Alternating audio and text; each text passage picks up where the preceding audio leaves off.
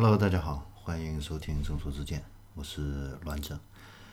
呃，这一期的话呢，我们来聊一聊前途汽车啊。前途汽车呢，呃，是一个标识呢是一个是蜻蜓的这样的一款新能源汽车啊。呃，它的定位呢，呃，很高，跟特斯拉差不多，可以说是中国版的特斯拉。为什么呢？它的第一款车型啊，都已经上市发布了啊。是一款六十八万元的跑车，啊，纯电动跑车啊，很贵啊，也很漂亮啊，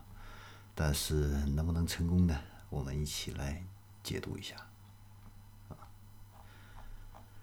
这个前途汽车呢是二零一五年二月份成立的啊，它的前身呢是长城华冠，是一个新三板上市的一个公司啊，总市值呢是六十七亿啊，六十七亿。但是也是因为长前途汽车的一个成立啊，导致这个长途华冠呢，那这这这两年的话呢，财务状况就不是很好了啊，一直都是在亏损啊。当然，这个是造车前期投入啊，你相比于这个这些造车车企融资动辄就是几十亿上百亿啊，长城华冠总市值才七十多亿多个亿就敢造汽车，而且是。投资了二十多个亿，就就把产品造出来了，不能不说这个是一个奇迹啊！这个产品控制能力啊，这个真的是非常的厉害啊，非常的厉害。那它的造车理念是要打造这个城市的使用的这种纯电动超跑啊。呃，长城这个前途汽车的这个前身长城华冠呢，呃，其实很早就已经成立了，二零零三年就成立了啊。那二零一五年的时候就是新三板上市啊，那主要是给这个汽车厂商提供服务啊，承接的是这个主机厂的这个产品设计啊、工厂建设、外包这些服务啊。那曾经设计过吉利熊猫啊、猎豹 CS 七啊，还有萨博的这个纯电动车这些产品啊。那在二零一八年四月份的时候，它解决了这个工信部和发改委这个双重的这个认可的这种这个资质啊，所以呢。嗯，资质这一块它是没有问题的，呃，它的现在这个核心团队呢，现在是有八百多人，百分之七八十的话呢是来自于整车行业，还有百分之二三十呢是来自于互联网啊。呃，它的第一款车型的话呢是这个 K 五零啊，八月二零一八年八月八号上市啊，八月八号上市的啊，双门的跑车真的是非常的漂亮啊，有机会大家上网可以看一看啊。这个看起来，这个绝对不像是几十万的超跑啊，看起来就像上百万的一个超跑啊。那它的第二款车型啊，也都已经发布了啊，也都已经发布了啊。呃，是一款这个两座的两座的小型的一个跑车啊，两座的小型的一个跑车。呃，是叫 K 二零啊，K 二零入门级的。那第三款车的话呢，呃，还是一款啊中大型的一个乘用车啊，是四座的啊，四座的，也是非常的有未来感啊。这个我觉得它的这个设计是我目前看到的新能源汽车里面，我真正能够让我眼前一亮的啊，这个外形设计啊，呃，它的这个新车型啊，这个新科技的话呢。亮点不是太多啊，因为它主要是主打轻量化跑车啊，它所以它更多的精力啊是放在怎么样去把这个车轻量化上啊，所以智能科技这块的话呢比较缺失啊。但是它的有一款概念车，就是未来会推出的一个中大型的那个乘用乘用车 Concept 一啊，那款车的话呢。它的一个理念的话呢，是车内没有任何屏幕，注意是没有任何屏幕，什么九寸屏、九寸触控仪表啊，什么七寸什么 TFT 仪表没有，它把所有的显示显示在前挡风玻璃上，哇，很科幻吧？嗯，这个是一个不错的一个技术。好，我们刚才说了，主要的这个精力啊，都是放在这个。这个这个轻量化的啊，因为他是想做跑车嘛啊，所以呢，他在这个技术上这块儿，他确实还是有他自己独到的地方啊。他有世界第二条，也是中国第一条碳纤维的一个生产线，还有中国首条全铝合金框架式车身的一个生产线。哦，这个是他自己的核心技术。呃，它的工厂在哪里呢？在苏州啊，投资了二十亿啊，占地面积是二十三万平方米，产能是五万辆。嗯，产能是五万辆，不过它的这个前期的第一款那个跑车啊，六十多万那款跑车。也是因为这个产能啊，包括这个等等局限因素吧，这个实际的一个年产量，那年产量大概也就是五千台左右啊，五千台左右。因为它很多的这一些部件的一个组装还是需要人工啊，需要人工，所以比较慢一些，比较慢一些啊。呃，它的这个工厂的话呢，是可以实现整车制造的一个数字化、透明化、可视化，客户呢。通过这个互联网 APP 啊下单就可以了解这个系这个车辆的一个生产制造的一个进展啊。那生产机的话呢是订单拉动式的这种生产，收到订单后啊启动供应链，快速响应啊，然后来进行一个大规模的一个定制、柔性化的一个生产啊，这是它的一个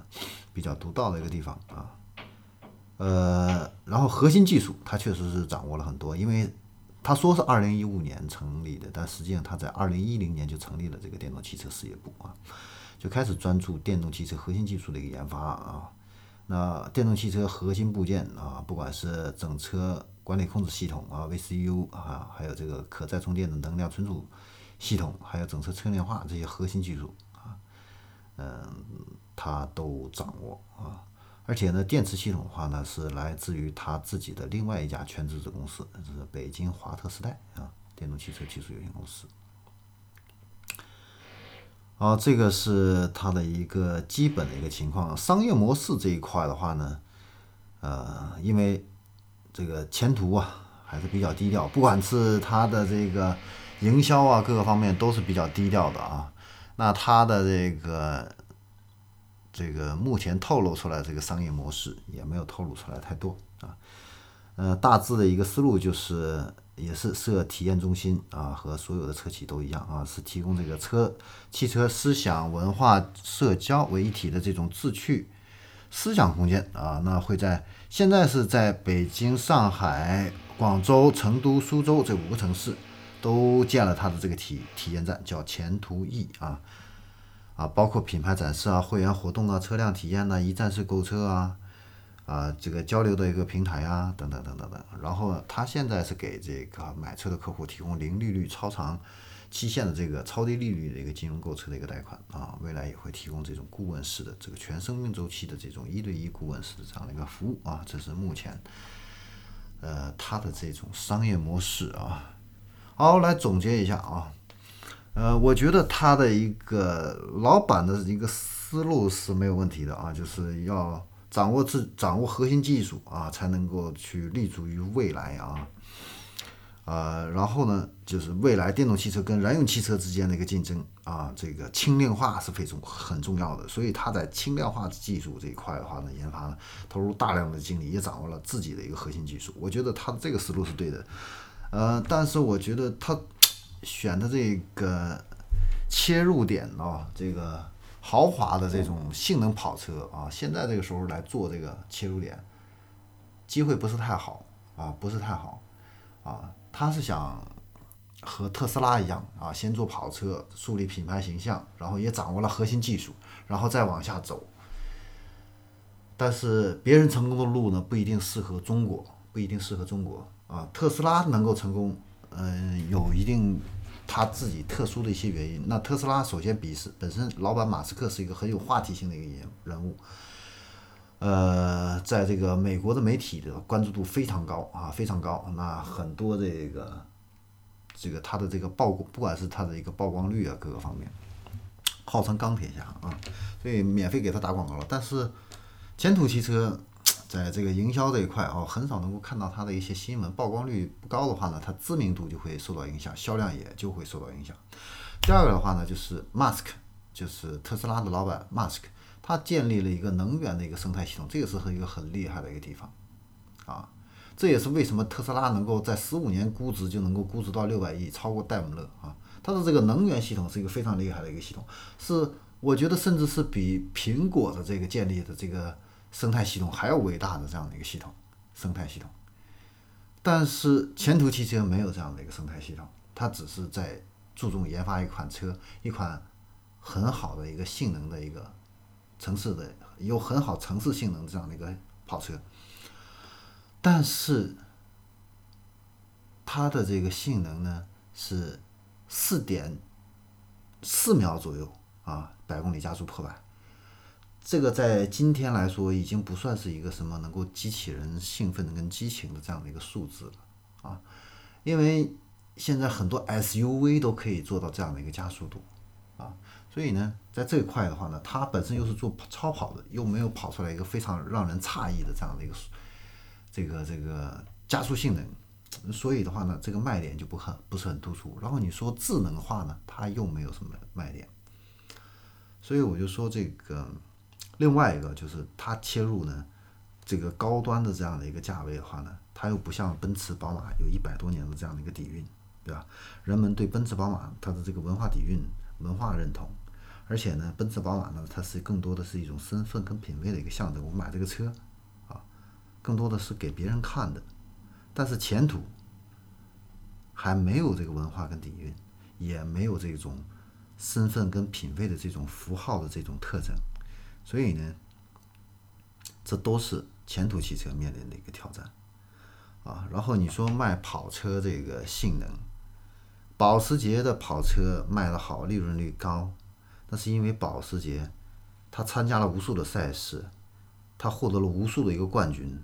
而且呢，它还有这个亚洲卡雷拉的这个这个跑车的这个比赛，它在文化的一个方面，呃，做的这个。足够的一个深厚啊，所以他的跑车能够卖得好，有很多这样的一个粉丝。但是前途，不管是这个文化这一块，还有这个品牌的一个认同度这一块，还是一个性能这方面的一个突出度这一块，还是续航里程这一块，超过特斯拉等等都没有做到。所以呢，前途的一个未来。真的还是会充满荆棘，打开这个市场啊！事实也确实证明了啊。那从前途上市的这几个月以来的话呢，呃，推算就是从它获得国家补贴的，因为它也是上市公司嘛，这个从这个获得国家补贴的这个公报的这个公布的这个财报来推算。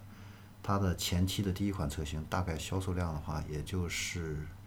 不会超过千台，所以这个这个销量的话呢，很难支撑这个企业后期的一个研发投入等等，所以呢，未来的挑战还真的是蛮多的，所以呢，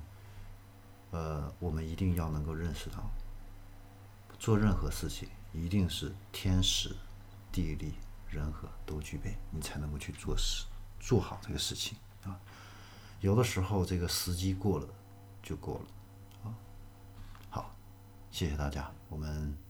今天就聊到这里，希望今天的内容能够对你有所帮助，我们下一期再见。